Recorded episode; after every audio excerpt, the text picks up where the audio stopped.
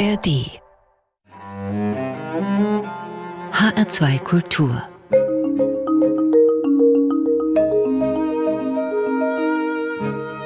Doppelkopf Heute am Tisch mit Florian Lutz, Regisseur und Intendant vom Staatstheater Kassel. Schön, dass Sie da sind. Ja, ich freue mich sehr, hier zu sein. Vielen Dank für die Einladung. Ja, und herzlich willkommen an alle, die uns bei diesem Gespräch begleiten, sagt Susanne Pütz. Das Haus, das Staatstheater Kassel, das ist ein großes Haus. Wer sich da nicht auskennt, der kann sich da schon auch mal verlaufen. Es gibt jede Menge spannende Räume, Werkstätten wie die Tischlerei zum Beispiel mit großen Maschinen oder den Mahlsaal, in dem die oftmals gigantischen und kunstvollen Bühnenbilder entstehen. Die Kostümschneiderei mit Ballen voller Stoffe, Schuhe, Taschen und Hüte im Fundus, der Ballettsaal, die Probebühnen und nicht zuletzt der Zuschauerraum. Gibt es einen Ort, Florian Lutz, wo Sie sich persönlich besonders wohlfühlen, wo Sie persönlich gerne sind? Ja, Sie sagen es ja schon, wir haben ja über 550 Mitarbeiter am Staatstheater Kassel und äh, verschiedene Standorte, an denen wir Theater spielen. Das große Opernhaus am Friedrichsplatz mit über 900 Plätzen, das Schauspielhaus mit gut 500 und das TIFF, äh, was sozusagen unten im Fridericianum als Theater im Fridericianum äh, liegt mit knapp 100 Plätzen. Ähm, dann gibt es eben draußen das Werkstatt- und Probengelände da in äh, sozusagen jenseits der Fulda, wo wir sehr komfortable Probebühnen auch haben, mit in Originalgröße der Bühne, aber eben in einem alten Industriekomplex. Und es gibt unendlich viele Ecken in so einem Theater, die der Zuschauer ja so gut wie nie sieht. Das meine ich, genau. Wo sind Sie da besonders gern? Was also was, glaube ich, für viele Menschen und auch für mich einen großen Charme ausmacht, ist Vorstellungen eben aus ungewöhnlichen Winkeln, gerade auch, sagen wir mal, von der Seite oder von hinter den Kulissen mitverfolgen zu können. Das ist für uns Theaterleute relativ normal, weil wir oft schon bei den Proben auch von, von der Seite drauf gucken und erst recht bei Vorstellungen ähm, für Zuschauer eher ungewöhnlich. Was ich da besonders toll finde, ist eigentlich sowohl im Schauspiel wie im Opernhaus einfach von der, von der Inspizientenseite, also das ist vom Zuschauer aus gesehen rechts neben der Bühne. Und da, wo der Bildschirm auch ist, wo genau. alles nochmal im Kleinen quasi ist. Genau, das, das ist ja auch so ein bisschen der Charme, den wir mit unseren Raumbühnen versuchen, auch für die, fürs Publikum sichtbar zu machen, eben, indem eben da dann ausnahmsweise auch Zuschauerinnen und Zuschauer außenrum auf Seiten- und Hinterbühnen sitzen können weil man da eben diesen Live-Charakter von Theater oft nochmal ganz anders und intensiver erlebt, wenn man die Leute so bei der Arbeit erlebt auf der Bühne. Auf die Raumbühnen, da kommen wir gleich nochmal. Erst eine andere Frage. Wenn Sie nicht als Intendant in ein Theater gehen, sondern als Zuschauer und wenn Sie sich da was wünschen könnten, wie würde das Wunschtheater am besten aussehen? Wie würden Sie sich das wünschen, ein Theater? Also ich muss sagen, dass ich tatsächlich in den letzten Jahren oft am spannendsten als Zuschauer fand, Theater- oder Konzertformaten zuzuschauen und zuzuhören, die eher an unkonventionellen Orten spielten. Also wo professionell Theater oder Konzert veranstaltet wurde, aber in Orten, die fürs Theater neu entdeckt worden waren. Das sind oft eher Konstellationen von Interimsspielstätten oder Übergangsspielstätten oder ortsspezifische, site-specific äh, Arbeiten, wo man eben vielleicht aus einem ähnlichen Grund, warum mir der Hinterbühnenscharme so gefällt, wo man einen unkonventionellen Blick einerseits auf das Kunsterlebnis oder das Theatererlebnis hat und andererseits aber auch auf den Raum selbst, der natürlich eine neue Rahmung erfährt, dadurch, dass eben Kunst an ihm gemacht wird.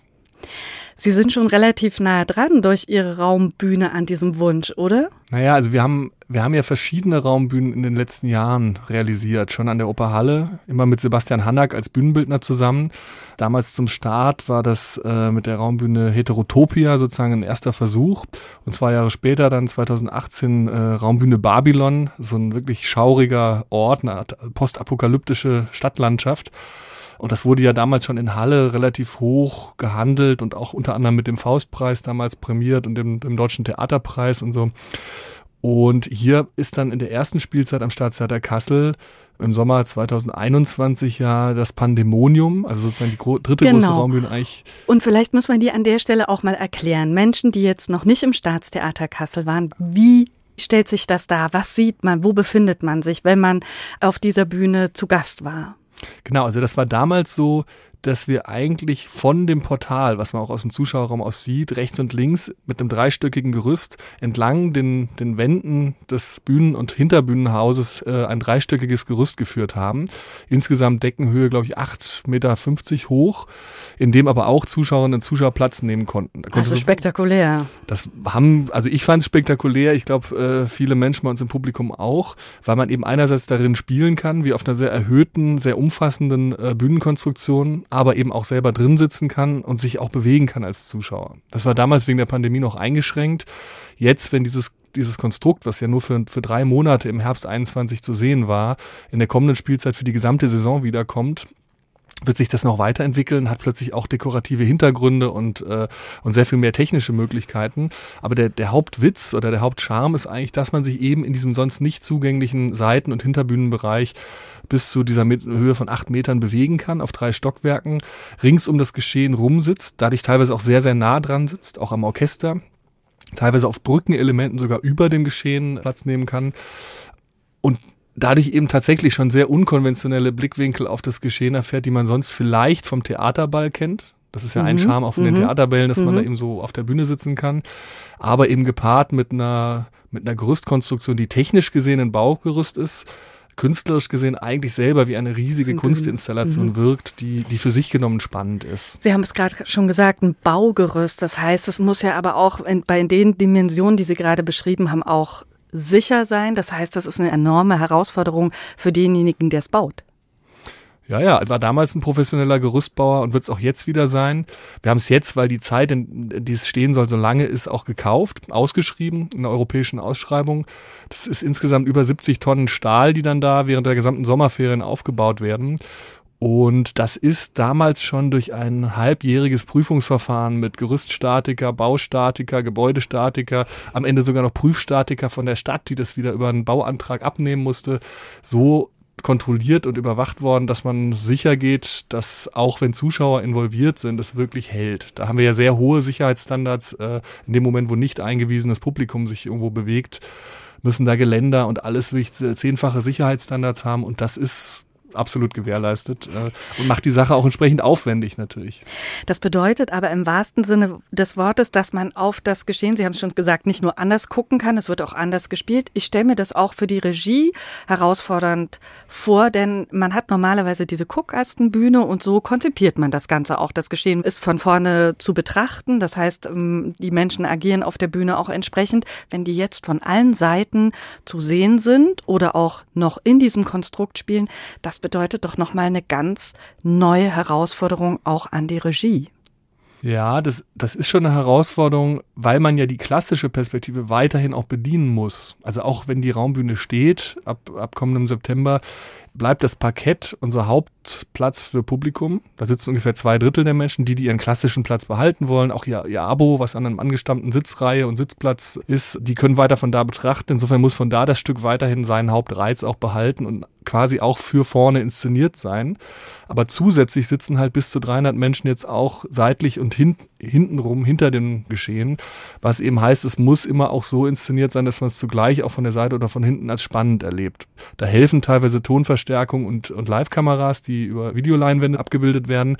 Es ist aber vor allem eine Art der Inszenierung, die da gefragt ist, die ganz unterschiedlich sein kann, die auch sicher die verschiedenen Regie-Teams sehr unterschiedlich äh, beantworten werden, wenn sie im Laufe der Spielzeit da arbeiten, aber die eben immer irgendwie auch dezentral und sozusagen multiperspektivisch funktionieren muss. Also ganz neue Blicke ermöglicht diese Konstellation der Bühne. Wir sprechen gleich darüber auch noch weiter. Wir hören aber erstmal Musik. Sie haben sich zu Beginn den Anfang aus dem Othello von Giuseppe Verdi ausgesucht. Warum genau dieser Anfang? Na, zum einen, weil ich finde, dass es von den, von den Verdi-Opern, also weil es mir von den Verdi-Opern, glaube ich, die ist, die mir äh, am besten gefällt, die ich am, am, am dramatischsten, am mitreißendsten, am packendsten finde. Äh, und weil wir gemeinsam mit Francesco Angelico, unserem Generalmusikdirektor, eigentlich seit langer Zeit den Plan gehegt haben, einmal pro Jahr eine große Verdi-Oper auf die Bühne zu bringen. Das ging in der ersten Spielzeit, die wir gemeinsam hatten, noch nicht ähm, weil, wir, weil Corona das noch schwer gemacht hat mit den großen Chören. Aber es war jetzt mit Forza del Destino der Fall und wird eben kommende Spielzeit mit Othello der Fall sein.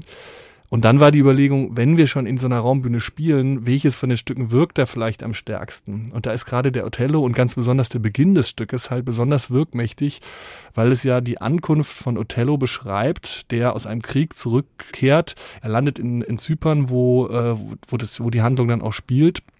Und bevor er aber da landen kann, erleben wir ein gewaltiges Gewitter, was Verdi opulent, eben mit, mit sehr äh, dramatischen, bunten Orchesterfarben spiegelt. Und das ist in einem Raum, wo das Orchester im Raum verteilt sitzt und ein großer Chor verteilt ist und die Zuschauer dazwischen sitzen, entfaltet es natürlich nochmal eine deutlich größere Wirkung oder kann es die entfalten, als es vielleicht ohne dies schon der Fall ist, was wir eben besonders spannend fanden für dieses Stück in der Raumbühne.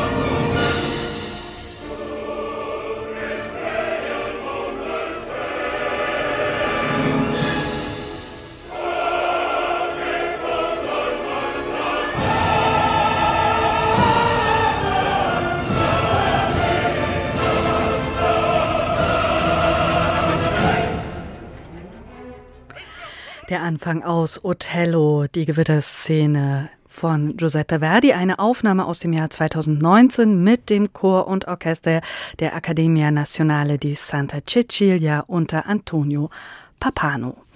Florian Lutz ist heute zu Gast im Doppelkopf, Regisseur und Intendant vom Staatstheater Kassel. Tolle Stimmen kommen bei so einer Oper wie Othello natürlich zum Tragen.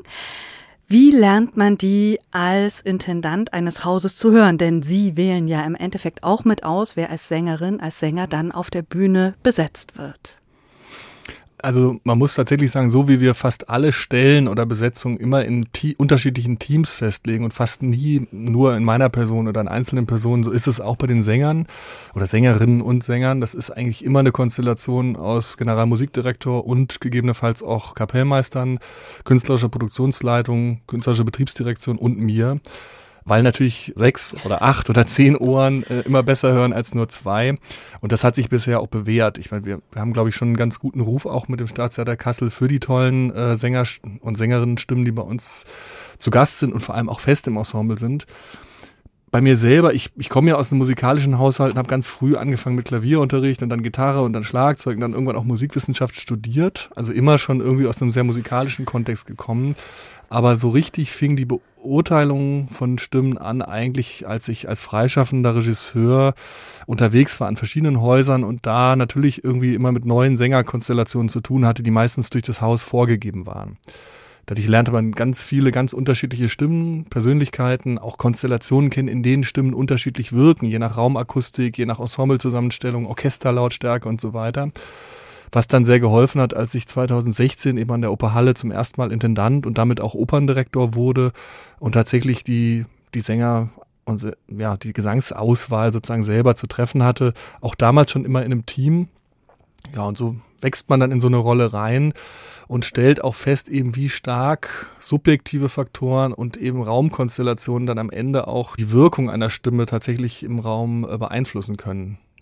Aber auch eine große Verantwortung, denn gerade junge Stimmen, die Sie ins Ensemble vielleicht ja auch holen, die müssen wachsen, die müssen sich entwickeln können. Es erfordert auch ein Gespür. Ist das was, was man so über die Jahre dann sich erarbeitet? Klar, also auch das sind Erfahrungswerte, auch das ist wieder je nach Haus ganz unterschiedlich. Kassel ist ein relativ großes Haus, also nicht nur mit den knapp 1000 Plätzen, sondern auch die, die Akustik. Das ist ein sehr breites, ein sehr breiter Zuschauerraum, ein sehr breites Portal, in dem man verhältnismäßig kräftige Stimmen braucht und wo vielleicht Sängerinnen und Sänger, die in anderen Häusern schon ganz große Partien singen, hier erstmal mit, mit mittleren Partien anfangen. Was da total wichtig ist, dass man in den Spielplänen eben immer auch Stücke dabei hat, wie es jetzt zum Beispiel die Zauberflöte war oder Pick Damm vorher, wie es nächste Spielzeit die Carmen sein wird und vor allem natürlich Don Giovanni, wo eben auch möglichst viele Sängerinnen und Sänger in so einem Ensemble passende Partien finden, die man gut aus dem Haus besetzen kann und wo dann in der Regel maximal ein bis zwei vielleicht hochkarätige Gäste dazukommen für die, für die dramatischeren Hauptpartien, wie jetzt zum Beispiel Othello oder äh, Iago da macht oft die Mischung natürlich auch den Spielplan aus, dass der gut zum Ensemble passt und dass man aber sowohl finanziell als auch künstlerisch irgendwie mit einer guten Anzahl von zusätzlichen Gästen halt diese Expertise noch dazu bringt. Sie haben es eben angesprochen, Sie sind aufgewachsen in der Nähe von Köln, Sie sind Jahrgang 1979. Welche Rolle hat Theater bei Ihnen zu Hause gespielt?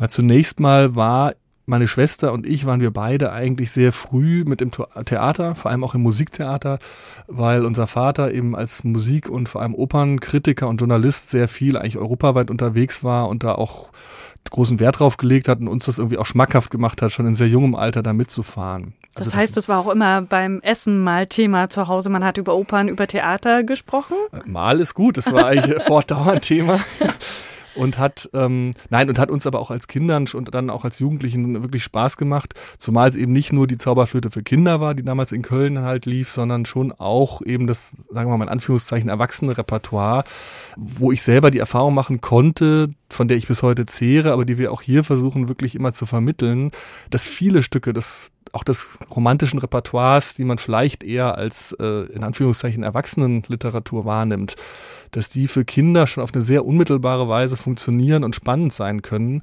äh, weil man eben durch die Musik wenn man da einmal rangeführt wird, sehr unmittelbar das erlebt und äh, das gar nicht unbedingt so eine, so eine Schwelle oder so eine Barriere sein muss, wie das, glaube ich, von vielen Menschen wahrgenommen wird. Aber das ist natürlich eine Frage davon, wie, was für eine Art von Zugang man dafür ermöglicht bekommt. Äh, weswegen wir ja jetzt auch mit einem großen Education-Team hier einfach gucken, dass, ja, dass man so stark wie, wie möglich das versucht, in der Stadt auch publik zu machen. Es sind ja die Geschichten, die auch nach 300 Jahren auch jetzt immer noch en vogue sind. Also Eifersucht, es gibt Zickenkrieg, den gibt's auch schon bei Mozart. Das heißt, man kann eigentlich die Geschichten auch ins Hier und Jetzt holen und mit jungen Leuten auch sagen, hier, das ist was, was eure Lebenswelt ist. Das geht vielleicht nicht mit jedem Stück, aber ich würde behaupten, mit den allermeisten Opern, die wir im, im Repertoire spielen, aber die man auch vielleicht so kennt, landläufig, dass es da irgend so Schlüssel auch gibt, irgendwas Thematisches oder Musikalisches oder Bildliches oder Motivisches, was eben auch Menschen, sagen wir mal, jüngerer Generation durchaus ansprechen kann, ohne dass sie zwingend äh, eine große musikalische oder dramaturgische Vorbildung brauchen. Jetzt haben Sie ein Elternhaus gehabt, wo das eine große Rolle gespielt hat und trotzdem die Frage, gab es so ein Stück, was für Sie so das Opern-Aha-Erlebnis war, wo Sie gesagt haben, da hat sich eine ganz neue Welt für mich aufgetan. Oder danach war ich danach süchtig. Ich habe keine Ahnung. Wie war das? Also es gab als Kind tatsächlich ein sehr prägendes Erlebnis damals von einem fliegenden Holländer. Da war ich, glaube ich, fünf. Und das ist ja jetzt nicht unbedingt das Alter, in dem man, äh, wo man klassischerweise die Ziel, äh, Zielgruppe ja. für einen Holländer verortet.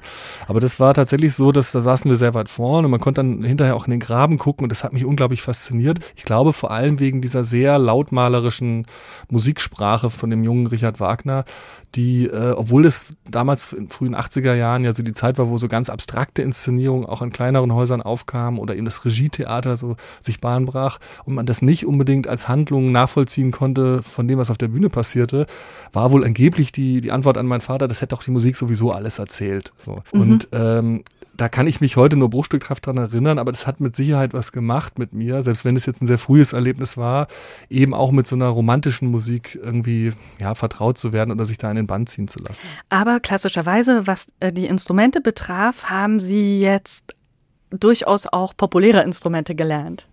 Na, ich habe, wie gesagt, angefangen mit Klavier. Zunächst mal im, im Elternhaus selber gelernt, dann bei einer Lehrerin und habe dann eben mit, ich glaube, elf oder zwölf äh, weitergemacht mit Schlagzeug, wollte dann unbedingt E-Gitarre spielen und habe dann irgendwann das Klavier auch äh, zum großen Verdruss der Eltern verlassen. Bin kurz vorm Abitur mit 17 darauf zurückgekommen und habe wirklich auch virtuose Literatur gespielt und mich da wieder richtig reingefuchst. Aber sagen wir mal, die Jugend auf dem Land, im mhm. Dorf mit 17 Häusern, in dem ich dann aufwuchs, war doch eher geprägt eben von der äh, rockigen Musik, die teils auf dem Schlagzeug, teils auf der Gitarre in verschiedenen Bandkonstellationen dann halt so ähm, ja, praktiziert wurde. Sie haben uns auch Musik mitgebracht, die wir gleich hören werden. Vorher noch eine Frage. Ihre Schwester, Sie haben es schon erwähnt, äh, ist Schauspielerin geworden, Ihr Vater Musikkritiker. War da eigentlich für Sie auch nur der Weg zum Theater möglich oder hätte es da auch einen Plan B gegeben? Na, ich habe tatsächlich zunächst mal eigentlich Philosophie im Hauptfach studiert und hatte Kunstgeschichte und Musikwissenschaft nur als Nebenfach, weil das eigentlich nach der, nach der Schule und nach meinem Zivildienst, den ich im Ausland gemacht habe, so der, der große Wunsch war, Philosophie zu studieren und am liebsten an der Uni zu bleiben. Mhm. Also gar nicht schon diese Studienkonstellation mit Blick auf, ja, das könnte sich auch eignen dafür, um später vielleicht in diese Richtung Theater, Regie zu gehen? Nee, also wir haben so als Jugendliche in, in der Schule sehr aufwendige und ehrgeizige Theaterprojekte zwar selber realisiert. Das war so ein bisschen zum Erstaunen der Lehrer, weil die mich eher so durch Klassenkonferenzen dann irgendwie äh, einordnen konnten, haben wir dann irgendwann gesagt in der zwölften Klasse, wir brauchen jetzt ein, äh, die, die Bühne, die Aula, die war toll ausgestattet. Wir machen äh, Faust, der Tragödie erster Teil. Es wurde erst als Scherz aufgenommen. Wir haben es dann aber wirklich gemacht. Ich glaube, einen dreieinhalbstündigen Abend wow, okay. den wir eben selber mhm. inszeniert und auch gespielt haben. Eine gute, also meine beste Freundin damals spielte den Faust. Ich spielte Mephisto. Insofern, wir haben schon irgendwie Theater gemacht und das hat uns auch fasziniert, aber eigentlich so als ernsthafte Berufsperspektive dachte ich, möchte ich Philosoph werden. Bin dann nach dem Zivildienst nach Berlin gegangen, habe da studiert, auch wie gesagt erstmal Philosophie im Schwerpunkt an der Humboldt-Universität hat ja der große Hegel auch schon gelehrt und äh, tatsächlich war sozusagen der deutsche Idealismus da auch ein, ein Themenschwerpunkt, also Kant, Hegel und dann vor allem Marx. Aber ähm, über die freie Szene in Berlin, also überhaupt über die riesige Vielfalt von ganz unterschiedlichen Tanz-, Theater und vor allem auch Musiktheaterhäusern und Formen, die es in Berlin damals gab in den frühen 2000ern und besonders über die freie Szene, in der dann auch eben erste Projekte stattfinden konnten, die städtisch gefördert waren und wo man dann mal mit Studierenden der, der Gesangsfächer sozusagen zusammen eine, eine erste Rossini-Oper auf die Bühne bringen konnte und freie Projekte im Hau, was der Matthias Lilienthal damals leitete und so, kam irgendwie dann die praktische Theaterarbeit zurück und nahm eben immer professionellere Formen an, bis ich 2006 nach dem Magister, also nach dem Studienabschluss dann eben erste Arbeiten an, an Stadttheatern angeboten bekommen. Also dann doch diesen Weg genommen. Musikalisch schauen wir nochmal auf die Zeit davor. Was haben Sie uns mitgebracht? Ja, ich habe einen Song mitgebracht, den wir damals mit der Band, in der ich spielte, immer wieder gecovert haben. Von der Band Rage Against the Machine, Killing in the Name of. War damals ein ziemlicher Hit, der auch in verschiedenen Charts und Hitparaden äh, rauf und runter lief. Und auf den bin ich jetzt wieder gestoßen, weil ich jetzt seit ein paar Monaten äh, das irgendwie wieder entdeckt habe, dieses, diese Leidenschaft oder dieses Hobby aus der Jugend. Und zwar, weil die Schauspielsparte hier bei uns am Staatstheater Kassel, die ja unter der Leitung von Patricia Nickel-Dönecke sozusagen klassisches Repertoire spielt, auch moderne Sachen spielt, viele Uraufführungen, eben auch ein besonderes Format anbietet, nämlich das sogenannte Wunschkonzert. Da spielt die Wunschkonzertband, also mhm. eine Band, die eigentlich mhm. nur aus Schauspielerinnen und Schauspielern besteht, Lieder, jedes beliebige Lied, was sich Zuschauerinnen und Zuschauer wünschen, in so eine Kiste werfen, zusammen mit einer schönen Geschichte, was sie mit diesem Lied verbinden. Dann studieren wir das ein, meistens eher sportlich in ein bis zwei Proben und einer, einer knackigen Generalprobe im Schauspielfoyer. Und dann wird es auf die Bühne gebracht. Das war lange angekündigt und geplant. Äh, Problem war, dass irgendwie niemand Schlagzeug spielte. Und, als und dann die, hat jemand äh, gesagt, ich weiß ja jemanden. Als die KollegInnen dann hörten, äh, dass der Intendant auch früher mal Schlagzeug gespielt hat, sprachen sie mich an und ich habe erstmal zögerlich reagiert, weil ich es wirklich seit, ich weiß nicht, weil, knapp 30 Jahren nicht mehr gemacht hatte. Aber das ist ein großer Spaß. Und jetzt machen wir da alle zwei bis drei Monate eine neue Folge. Und äh, zu meiner großen Freude wurde eben jetzt für die aktuellste Folge dann äh, Killing in the Name of gewählt, was ich tatsächlich viel auf der Gitarre gespielt hatte als Jugendlicher, aber nie auf dem Schlagzeug. Und ja, insofern war das eine große Freude, diese Reise in die Jugend zu unternehmen. Danke, dass Sie uns daran teilhaben lassen.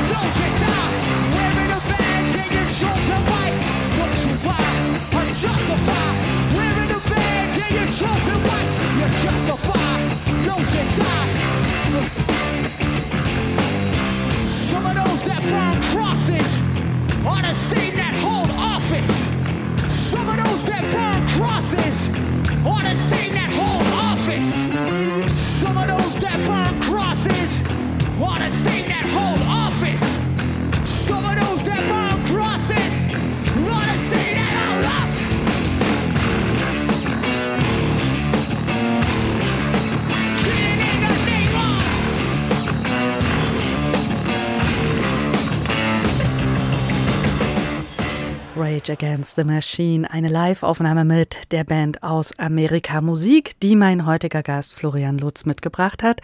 Ja, und den Doppelkopf, unser Gespräch in H2 Kultur, das gibt es auch nochmal in der ARD Audiothek. Florian Lutz, wir haben eben schon erfahren, wie Ihr Weg zum Theater war, aber es gab eine wichtige Station davor. Sie haben Zivildienst gemacht und das an einem besonderen Ort. Ja, wir, wir mussten damals ja in meiner Generation auch entweder Militärdienst oder Zivildienst machen. Und ich habe irgendwann festgestellt, dass es die Möglichkeit gibt, das auch als anderen Dienst im Ausland zu machen. Der dauerte dann ein bisschen länger, ich glaube anstatt zwölf Monaten 15. Und nachdem wir dann mit der Familie einfach aus Interesse mehrfach in Israel im Urlaub gewesen waren, äh, stellte ich dann fest, dass man das eben auch in Israel machen kann. Und habe mich beworben bei einer Organisation, die heißt Aktion Sühnezeichen Und äh, da dauert es sogar 18 Monate, weil man zu Beginn wirklich eine sehr ausführliche Einführung bekam, einen Sprachkurs bekam. Ähm, und die haben eigentlich schon seit den 60er Jahren, seit dem Eichmann-Prozess damals einen Schwerpunkt auf der Arbeit von jungen deutschen Menschen mit ähm, Juden, die aus Deutschland oder Polen geflohen sind oder den Holocaust überlebt haben und sind eigentlich in Europa, in Russland, in den USA und eben schwerpunktmäßig auch in Israel tätig. Und mit denen war ich dann in Jerusalem für anderthalb Jahre von 98 bis 2000 äh, und habe jeweils vormittags immer im Leo Beck Institut, also so einem historischen Forschungsinstitut über jüdische Geschichte in Deutschland gearbeitet und nachmittags beziehungsweise abends in einem Altersheim, wo eben vor allem Menschen aus Deutschland und Polen lebten, was natürlich eine teilweise erschütternde, vor allem aber erstmal wahnsinnig spannende und interessante Zeit war, sowohl um irgendwie diesen Nahostkonflikt, das Land und, und die ganzen Konflikte, die sich darum ranken, kennenzulernen, als auch eben sich mit jüdischer und vor allem auch, auch islamischer, aber vor allem eben äh, jüdischer Geschichte und Religion mal zu beschäftigen, zumal eben im Zusammenhang mit Menschen, die, ja, also die, äh, in der, in der das so die merkwürdige Konstellation war, man sprach in diesem Altersheim Deutsch, Mhm. Aber da natürlich sozusagen gerade der, der Pflegebereich von so einem Altersheim äh, was ist, wo in der Regel Leute arbeiten, die jetzt in Israel entweder ähm, Palästinenser waren oder Juden aus arabischen Ländern oder russische Neueinwanderer, von denen es ja nach der Wende eine große Welle gegeben hatte.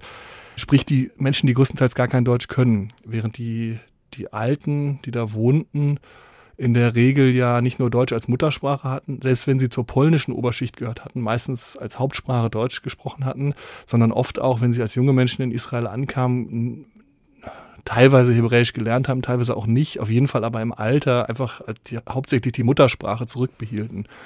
Und das war natürlich oft schon sehr bewegend, da ähm, als junger, teilweise auch unbedarfter Mensch eben für die plötzlich auch eine ganz wichtige Rolle zu spielen, weil man als, weil als einer der wenigen im Umfeld hat, sie verstand, ja. ihn mhm. vorlesen konnte. Okay.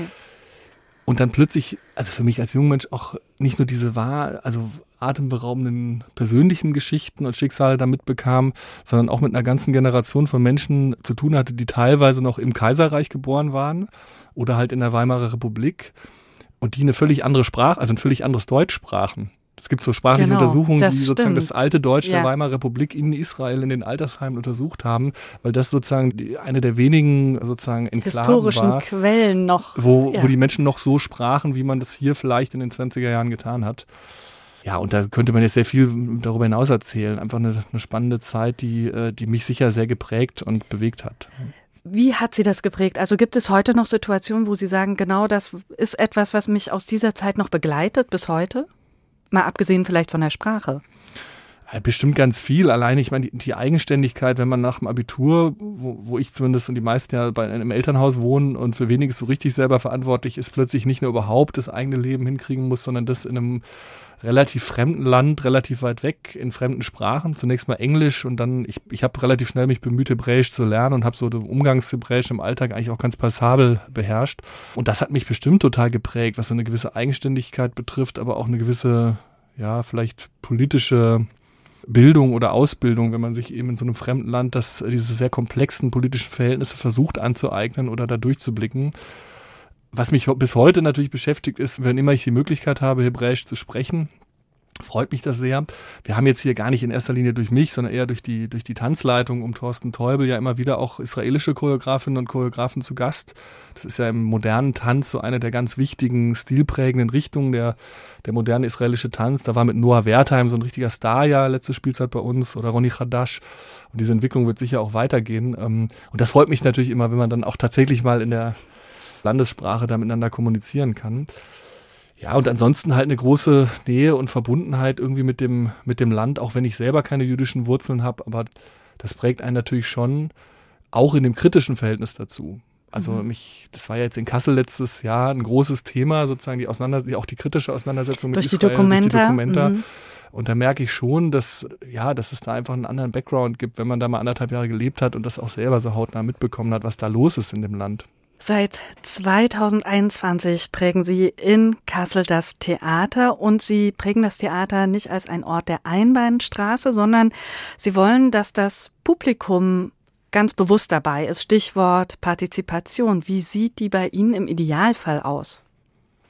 Da gibt es ganz unterschiedliche Modelle. Also es gibt die großen Projekte, wo Bürgerinnen und Bürger mitwirken. Das hatte bei uns begonnen im Herbst 21 mit dem Weihnachtsoratorium, was wir genau, szenisch mit dem Bürgerchor der äh, Bürgerchor oder auch jetzt im Ring. Das ist zwar eine Wiederaufnahme von der Ringproduktion aus der Zeit von Bockelmann, aber auch da waren ja immer schon eine große Gruppe von Bürgerinnen und Bürgern beteiligt, die jetzt teilweise noch die alten sind, teilweise neue. Es gibt gerade im Just, im jungen Staatstheater, eine ganze Reihe von Projekten, die teilweise mit ProfidarstellerInnen, teilweise auch nur mit Laien auf die Bühne kommen und wo wir versuchen, unterschiedlichste Konstellationen von ja, Menschen aus der Stadt in Produktionen so mit einzubeziehen, dass sie da teilweise auf der Bühne selber mitzuerleben sind, teilweise im Hintergrund an Recherchen beteiligt sind, aber sagen wir mal auch praktisch in den Entstehungen des Kunstprozesses oder in die darstellende Kunst selber so eingebunden sind, dass wir einerseits vielleicht bestimmte Geschichten authentischer erzählen können und andererseits äh, eben diese Menschen vielleicht auch enger ans Haus, ans Theater binden, selbst wenn sie früher nicht so eine enge Bindung zu der, zu der darstellenden Kunst und zum Theater hatten. Gibt es da Beispiele, dass Menschen auf einmal sagen, also wissen Sie, ohne dieses Erlebnis wäre ich gar nicht oder ohne diesen Aufruf wäre ich gar nicht ins Theater gekommen und jetzt ist es auf einmal ein Ort für mich? Ja, also die gerade beschriebenen Projekte sind allesamt welche, wo ich sagen würde, da gehen ganz viele Menschen hinterher so draus hervor. Teilweise sind die vorher schon Theaterfans gewesen und kommen jetzt weiterhin. Oft sind sie es aber zunächst mal auch nicht, sondern kommen erstmal aus einem speziellen fachlichen Interesse oder einem Interesse an dem Stück und bleiben uns dann in der Regel schon sehr eng verbunden als Besucherinnen und Besucher, als Gäste und als Partner, auch in Multiplikatoren in der Stadt. Ganz besonders, das ist so ein neuer Schwerpunkt, den wir ja auch haben, ist das natürlich mit jungen Menschen. Also es gibt seit langer Zeit den Cantamos Kinder- und Jugendchor, den wir jetzt gerade weiter ausbauen. Und wir haben aber ein Modell mitgebracht aus, von der Oper, Oper Halle, was sich da sehr bewährt hat, nämlich, dass wir mit diesem Chor, mit jungen Menschen, die schon im Cantamus organisiert sind oder auch weiteren, die darüber hinaus gecastet werden, verschiedene Stücke, vor allem aber auch Jugend, Kinder- und Jugendmusicals auf die Bühne bringen. Jetzt wie jetzt zuletzt Emil und die Detektive, nächstes Jahr dann Peter Pan, wo eben die meisten der Figuren im Stück eigentlich in einem Kinder- oder Jugendalter sind und auf der Bühne auch selber von Kindern und Jugendlichen verkörpert und gespielt und gesungen werden. Und dafür bilden wir die, die Beteiligten meistens über ein knappes Jahr aus, mit Gesangsunterricht in der Gruppe, teilweise auch einzeln, Tanzunterricht, Schauspieltraining, so dass sie am Ende also bei Emil jetzt, das war ein, ein, sensationeller Erfolg, dass da sozusagen doppelt besetzt zweimal 20 Jugendliche oder Kinder teilweise auf der Bühne stehen und wirklich eine packende Geschichte als Musical erzählen, begleitet von einem Profi-Orchester, wo die Vorstellungen in der Regel ausverkauft sind und halt ein, ein, ein tobendes Publikum äh, vor Begeisterung, auch weil natürlich, weil man sich vielleicht kennt, weil es selber Freunde, Schulkameraden, Familienangehörige sind, aber vor allem, weil es eben besonderen Spaß macht, diese Energie zu erleben, wenn Leute, die zwar in Anführungszeichen Laien sind, zugleich aber mit dem Enthusiasmus und der Ausbildung, die sie bei uns genießen, dann auf der Bühne große Partien stemmen. Das macht echt Spaß.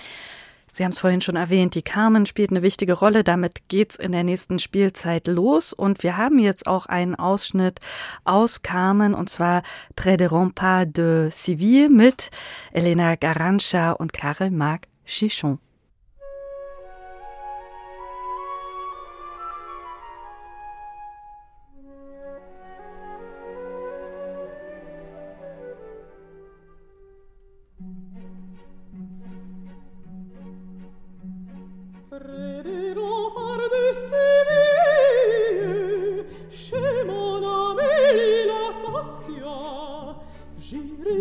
c'est sera segue di buore di manzanilla J'irai chez mon ami de la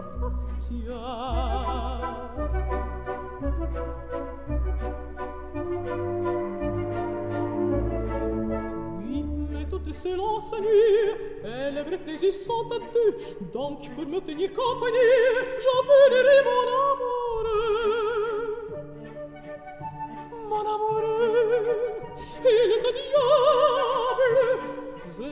alla portiera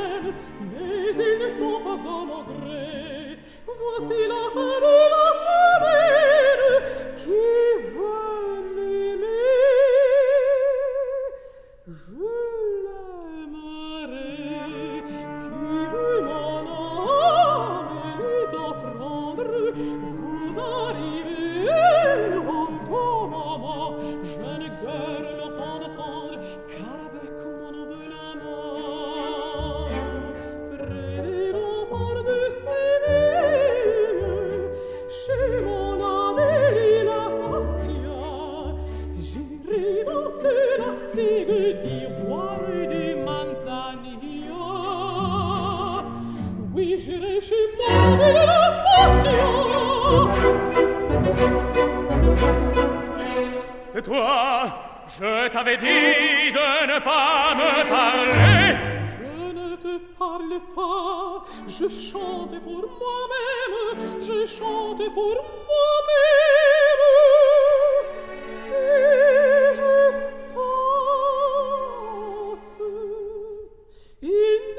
Défendu de penser.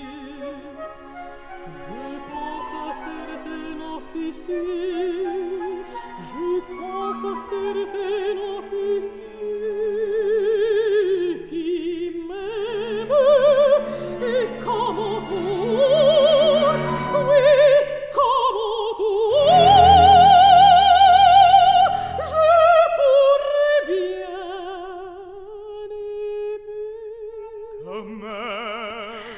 Près des Remparts de Seville mit Elina Garancha und Karl-Marc Chichon und dem Orchestra Sinfonica Nazionale della Rai mit der Arie aus der Oper Carmen von Georges Bizet.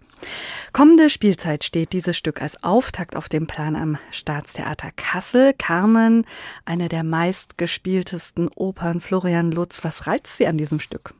Ich finde es tatsächlich das perfekte Eröffnungsstück für unsere neue Raumbühne, Raumbühne Antipolis, die Gegenstadt.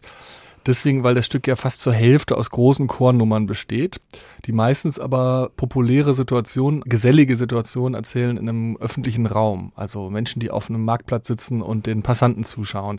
Oder den Fabrikarbeiterinnen, die zum Rauchen vor die Tür gehen in der Pause. Oder dann der Carmen zu jubeln. Oder ein großer Aufstand. Oder dann große Partyszenen im zweiten Akt in der Kneipe von Lillas Pastias, von der jetzt gerade auch gesungen wurde, sozusagen jenseits des, des Wals, Près de Rempart der, des Sevilla, wo sozusagen die, die, die Illegalen, die äh, gesellschaftlich Geächteten sich heimlich treffen oder illegal treffen und da den, die Manzanilla trinken, die Variante des Sherrys aus Sevilla oder aus dem Umland. Und das ist, finde ich, erstmal die Steilvorlage, um in so einer Raumbühne eine Geschichte zu erzählen, aber auch ein musikalisches Raumgefühl zu erzeugen, in dem Zuschauerinnen und Zuschauer wirklich mittendrin sitzen können, teilweise auch mit in der Fabrik oder mit in der Kneipe sitzen, entsprechend dann auch mit äh, Getränken oder auch mit dem wilden Geschehen um sie rum irgendwie konfrontiert sind. Und gleichzeitig eben eine Geschichte zu erzählen, die ich bis heute eigentlich so in der Opernliteratur ziemlich singulär finde, nämlich weniger nur die der femme fatale, die man vielleicht spontan im, im Auge hat, sondern mehr noch sozusagen die Geschichte von dieser völlig anarchischen, widerständigen Figur, die das eigentlich ist. Also ein Stück, wie gesagt, das nur unter Arbeiterinnen in dem Fall spielt, niederen Chargen von Soldaten und Polizisten, dann ab dem zweiten Akt eigentlich nur noch Schmugglern und Kriminellen, die ab dem dritten Akt irgendwo in den Bergen im Umland äh, sich versteckt halten und im vierten Akt dann so als gemeines Volk wiederkommen und sich auch dabei eher verstecken. Das heißt, es wird eine Art illegale Bewegung erzählt, in der Carmen sei es auf der persönlich, äh, persönlichen Ebene oder auch auf einer erotischen Ebene im Umgang mit Männern, was Freizügiges hat, aber vor allem auch im Umgang mit Autoritäten. Also eine für das 19. Jahrhundert ganz außergewöhnliche Figur, die sich von niemandem irgendwas sagen lässt und fast sowas von so einem anarchischen oder anarchistischen Gegenbild zu dieser sehr autoritär organisierten Klassengesellschaft eigentlich äh, darstellt, die in dem Stück außenrum beschrieben wird, mit dieser Fabrik und den Soldaten davor, die das bewachen und sofort. Und das Innenleben und, ist ein ganz anderes. Genau, und das Innenleben ist, ist sozusagen ein extrem emotionales und impulsives, aber eben ja eins, was sich sozusagen nicht einordnet in die gesellschaftlichen Vorgaben. Und das finde ich wirklich spannend, gerade in der heutigen Zeit, sozusagen als Spielzeiteröffnung. Das kommt ja am 13. Oktober raus und eröffnet die Raumbühne im Musiktheater. Gleichzeitig gilt es als eine oder ist es vielleicht eine der beliebtesten Opern nach wie vor, sodass es für diese neue Rauminstallation sicher auch ein Magnet werden wird, den man gesehen haben muss. Es kommen ja viele Stücke da. Wir haben Othello schon erwähnt, Don Giovanni. Im Tanz kommt zum Beispiel mit Nussknacker auch so ein großer Knaller gleich zu Beginn am 14. Oktober. Aber eben die Carmen ist da, glaube ich, ein schöner Auftakt zum spätsommerlichen Auftakt dieser Spielzeit. Spanien ist auch nochmal ein gutes Stichwort, denn das äh, Staatstheater Kassel, seitdem Sie in Kassel sind, das bewegt sich relativ häufig auch nach außen. Sie waren auch in Spanien mit dem Theater.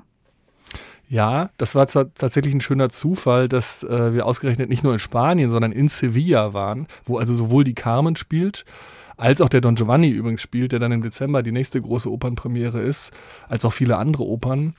Und wir waren da aber eben nicht mit dem Musiktheater eingeladen, sondern mit dem Tanz. Tanz Kassel produziert ja jetzt äh, seit, seit wir hier angefangen im Sommer 21 sehr international äh, sehr Mit internationalen Größen. Genau, internationalen Größen. Wir hatten es schon von Noah Wertheim, zuletzt jetzt Andonis Fonadiakis, der wirklich ein Star der, ist der, der internationalen Tanzszene. Und jetzt waren wir mit einem Stück von Candela Capitan eingeladen. Eigentlich ein Sechs-Personen-Stück, was letztes Jahr zur Eröffnung der Documenta im Theater im Friderizianum, also im TIFF, bei uns herauskam. Und da Candela Capitan selber aus Sevilla stammt und im Moment in Spanien ist als so einer der Shootingstars der Tanz- und vor allem zeitgenössischen Performance-Szene gehypt wird, hatten wir eben das Glück, mit Unterstützung des Goethe-Instituts dieses Stück da zu spielen, was ein großer Erfolg war. Es war so eingebettet in, in ein Spiel, wo Real Madrid gerade in Sevilla zu Gast war und ich war in der Stadt ordentlich was los. Ähm, es ist aber tatsächlich auch nur eins von vielen Gastspielen. Also im Tanz wird, häufen sich da jetzt mittlerweile die auch internationalen Anfragen. Dem Schauspiel waren wir eben gerade bei den Mülheimer Theatertagen, was ja eine große Ehre ist, weil das wirklich eines der großen, wichtigen Schauspielfestivals ist. Das heißt, dass die, sagen wir mal, die auch überregionale Reputation der Produktion, die wir im, in den verschiedenen Sparten machen, spiegelt sich zunehmend eben nicht nur mit den Preisen, wie dem Faust da, damals für den Wozzeck. Für den Wozzeck, genau. Äh, oder jetzt dem Opus für die, für die alte Raumbühne, sondern eben auch in solchen Gastspieleinladungen. Wie ist es? Das muss ja so ein Haus auch erstmal stemmen können. Das heißt, das Haus ist ein Profi in Sachen Organisieren. Jetzt beim Ring, das ist ein Großprojekt. Auch das muss so ein Haus stemmen. Stimmt, gut, dass Sie sagen. Der Ring war ja nebenher auch noch.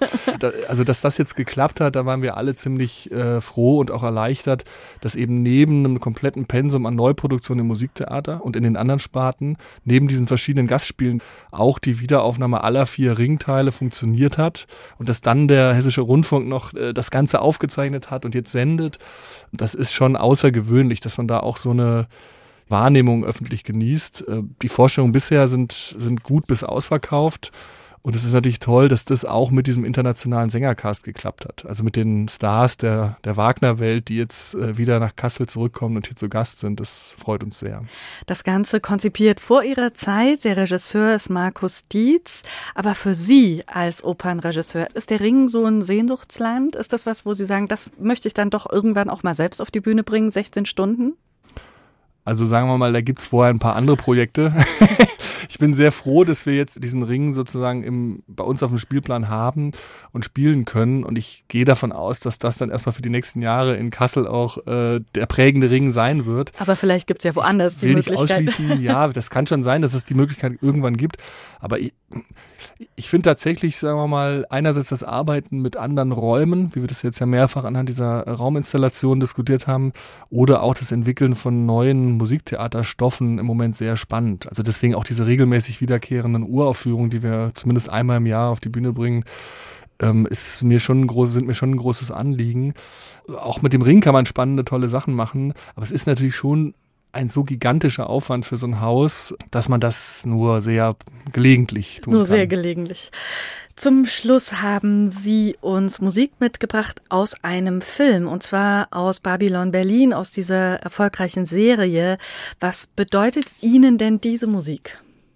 Aufhänger für, für mich war, dass wir eben auch in dieser Raumbühne da mit dem Filmmusikkonzert Eine Nacht im Babylon tatsächlich so ein, so ein Stummfilm-Musikkonzert mit dem Staatsorchester anbieten was moderiert ist, was teilweise berühmte Stummfilme der 20er Jahre live mit dem Orchester vertont, aber teilweise eben auch Hits aus Babylon Berlin aus der Fernsehserie verwendet.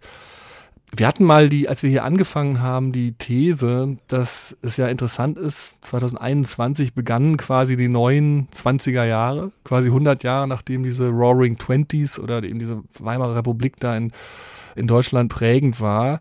Und tatsächlich gibt es ja ganz viele Parallelen. Also auch diese 20er Jahre fingen ja in Europa erstmal mit einer riesigen äh, Pandemie an, mit dieser spanischen Grippe.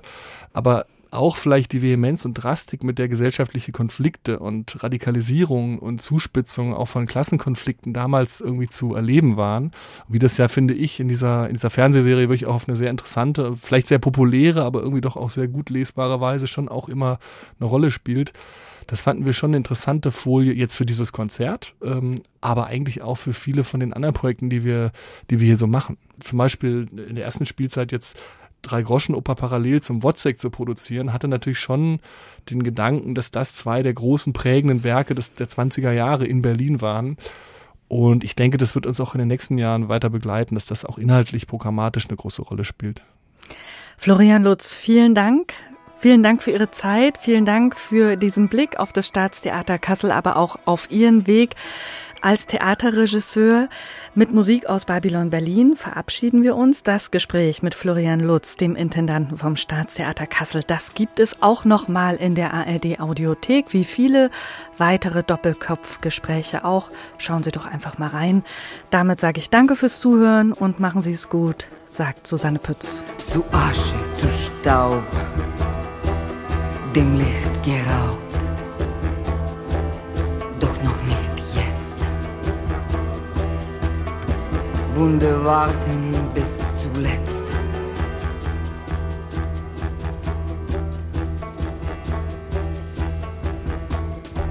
Ozean der Zeit, ewiges Gesetz. Zu Asche, doch noch nicht